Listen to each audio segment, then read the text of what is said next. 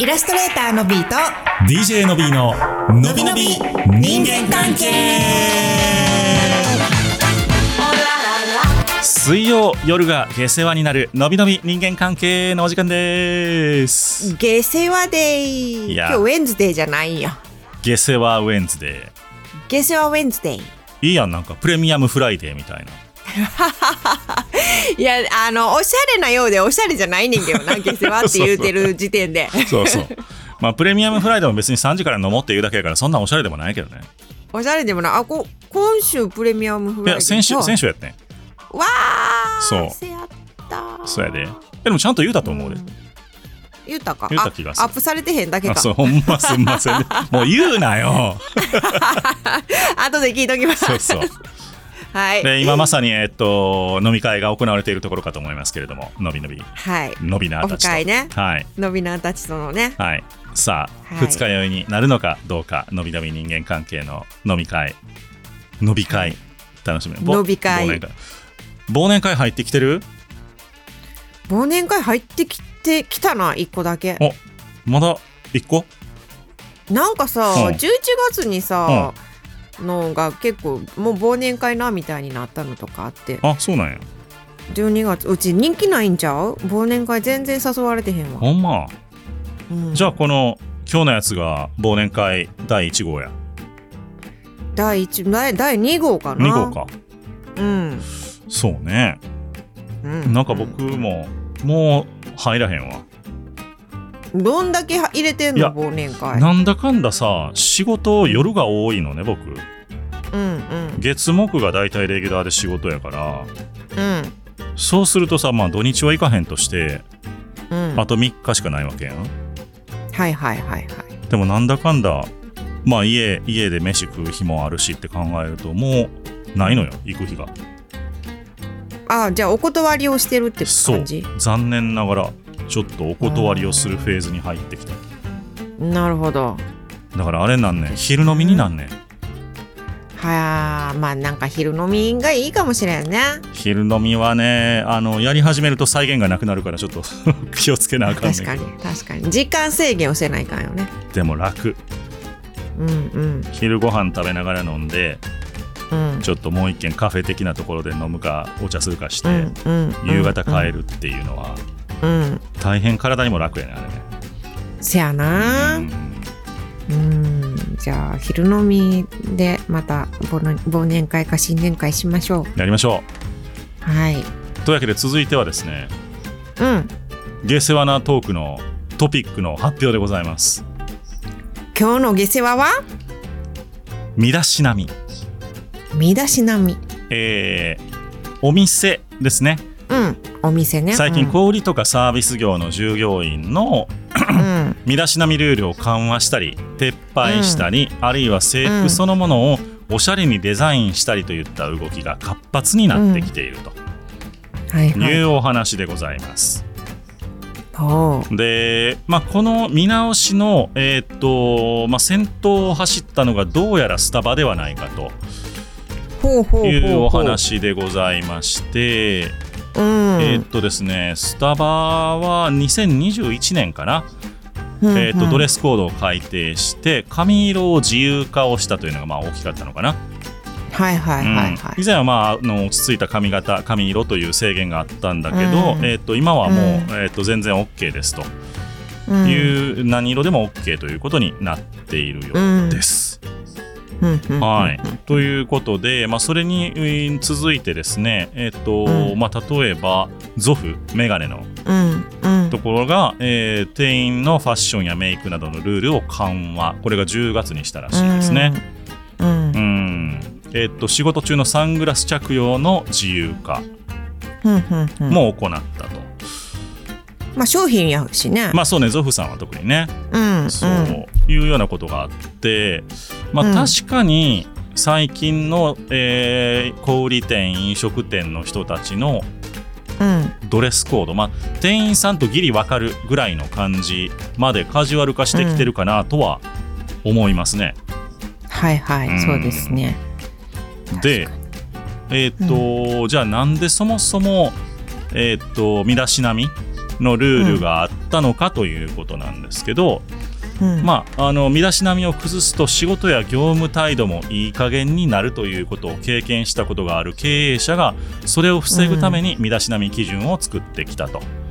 うんで身だしなみの基準緩和は従業員のモラル低下をもたらして結果的に自社の評判を落とすことにつながりかねないと感じている会社も多いのではないでしょうかということなんですね。うんなるほどで調査結果が出ておりましてアルバイトの服装を自由にすることによって良い影響を与えるというふうに感じる人、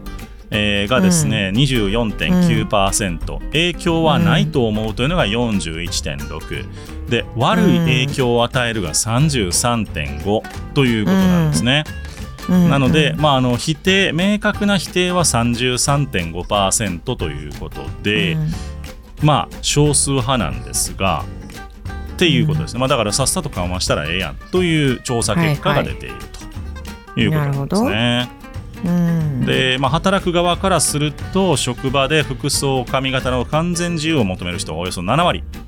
はいはいはい服装規定のある会社はそ職探しの候補に入らないという意見もあるななかなか厳しいうんということのようです。なるほどなんかなんかねあの職場髪型は完全自由でもう服装はある程度規定があった方が楽やなって思ったりするあ働く側としてはね働く側としてはね。まあ、その例えなるばほどね調理をする人とか、そういううん衛生に関わる人とかはやっぱりちゃんとしてほしいなと僕は思うんですけど、あお客さんとしてのあ目そうそうそうそう線で言うとねあそれは思うううんん、まあ前になあごめん どうあ接客はどうでもええかなと。 だか正規そうよねあのそこは大事どこどうでもいいんけど前にらね、あのううちネイルがねやっぱり長いのが気になってで前にパスタ屋さんで、うんうんパスタの中にネイル入ってたからねそれは完全にアウトやね。そうやろだからそういうのとかを考えると、うんそのネイルの規定があるっていうのはわかんねえやっぱりそういうことなんやろうなっていうこと、でもあの全然色塗っててもいいと思うし短かったらいいんじゃないかなって思ったりはするけど、うんだから飲食はねそこら辺の衛生面のところは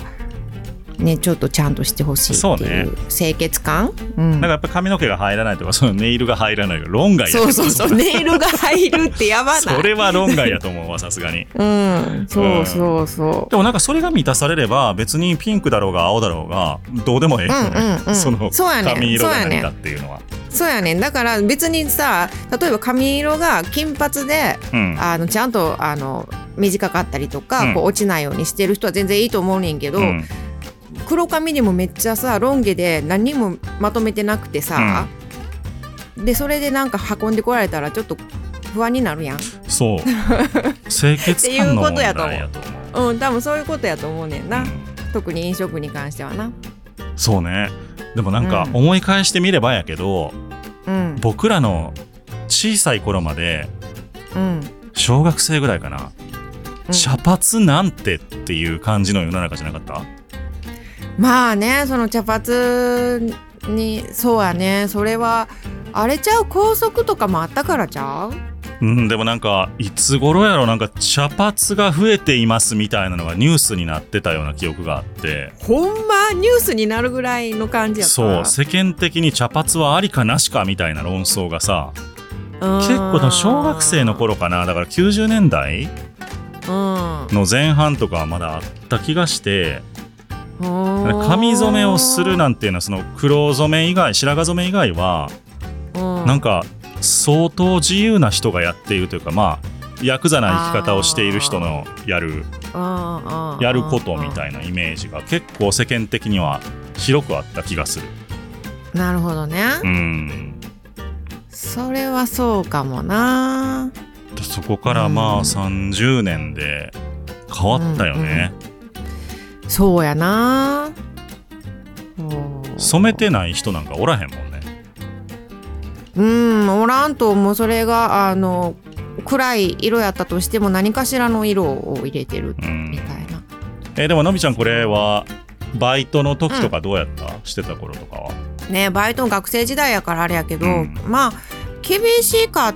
たかその髪の毛まあでも飲食やったからな当然やっていうところはあるえでもそれは当然色色重そうやったん色でもうち学生の時オレンジにしてたからまあまああやねのうんだからまとめてって言われたああなるほどねうんあじゃあ別にそうその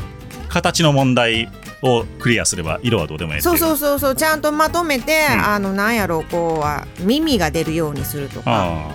だからまとめ髪やからあ、ね、であの